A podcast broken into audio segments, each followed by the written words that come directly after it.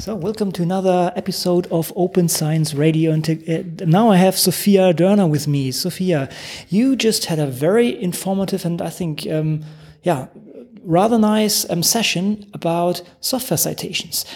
What is your background? Why did you come up with this session?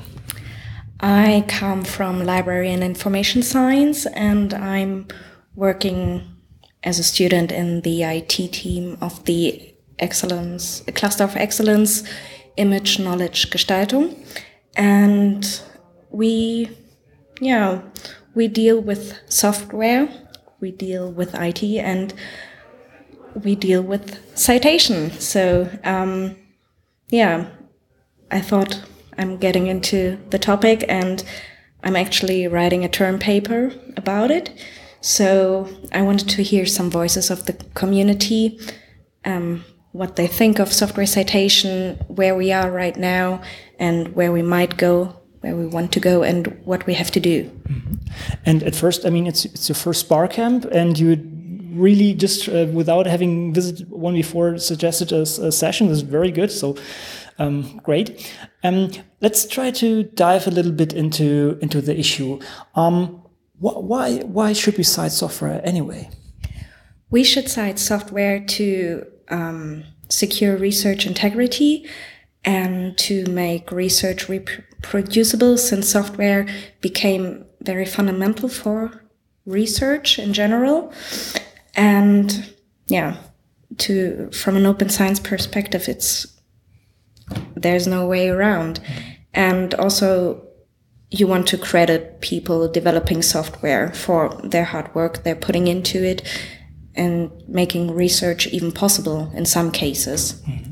Yeah, and currently this is unfortunately not the case. I guess it's mostly historical reasons, right? Because, as you said, it became an essential part. This was maybe 50 years ago not the case, but meanwhile, I guess everybody who's working in science, well, uses software in in, in a certain way.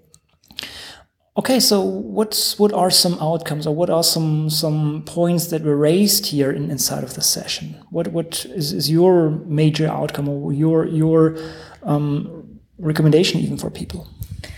Well, it's a very complicated topic, and um, yeah, because we have we have different um, programming languages and software yeah, I don't want to say suffers, but um, yeah, it suffers from dependencies on libraries, and it's very complicated to to pinpoint at specific versions with uh, specific libraries used if you really want to cite um, what you what you used in your process precisely and also yeah, the processes of developing software are, are very fluid, mm. I would say, and um, maybe your contributors change over time, and maybe the software is not supported anymore, and um, yeah, isn't archived um, properly. So this makes it very hard, and yeah, to decide which metadata fields you want to use. Do you want to um, yeah attribute only the main author or do you want to attribute every contributor?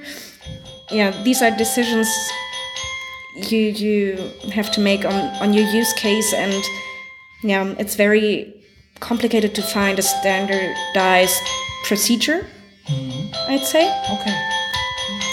Okay um there are still already some solutions to tackle these issues, and we dis discussed some of them. It seems not, not that all are brilliant, but at least we, we discussed some of them. Maybe you can can point at least roughly in, the, in the, this direction.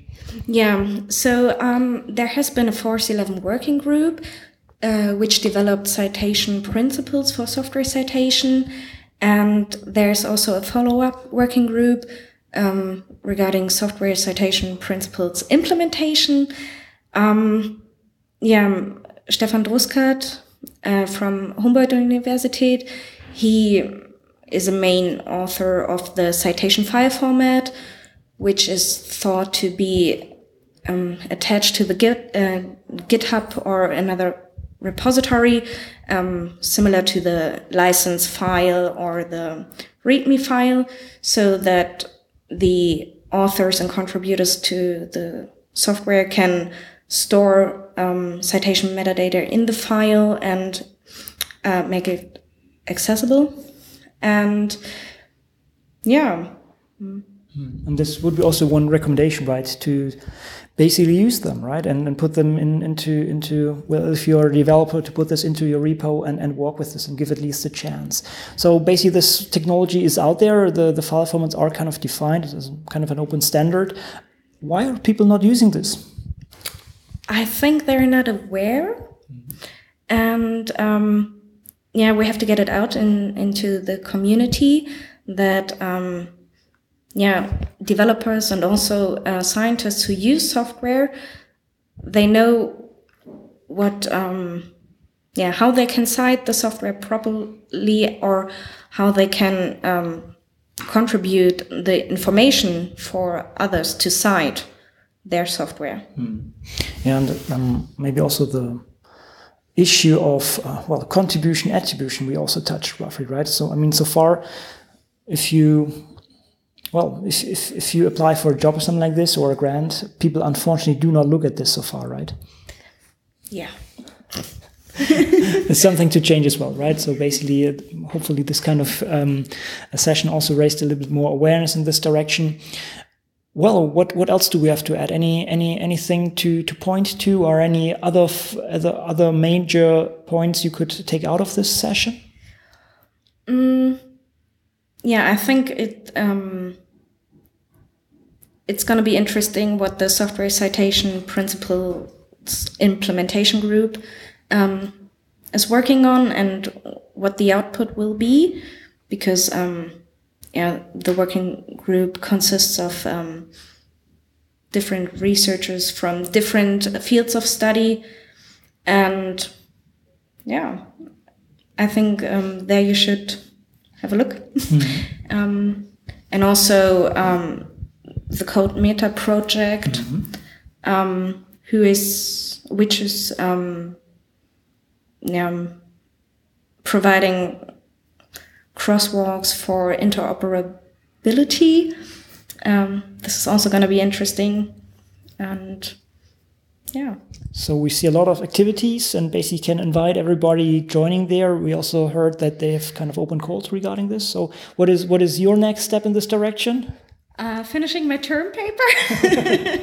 okay. So yeah, reading and uh, yeah, just keep myself informed.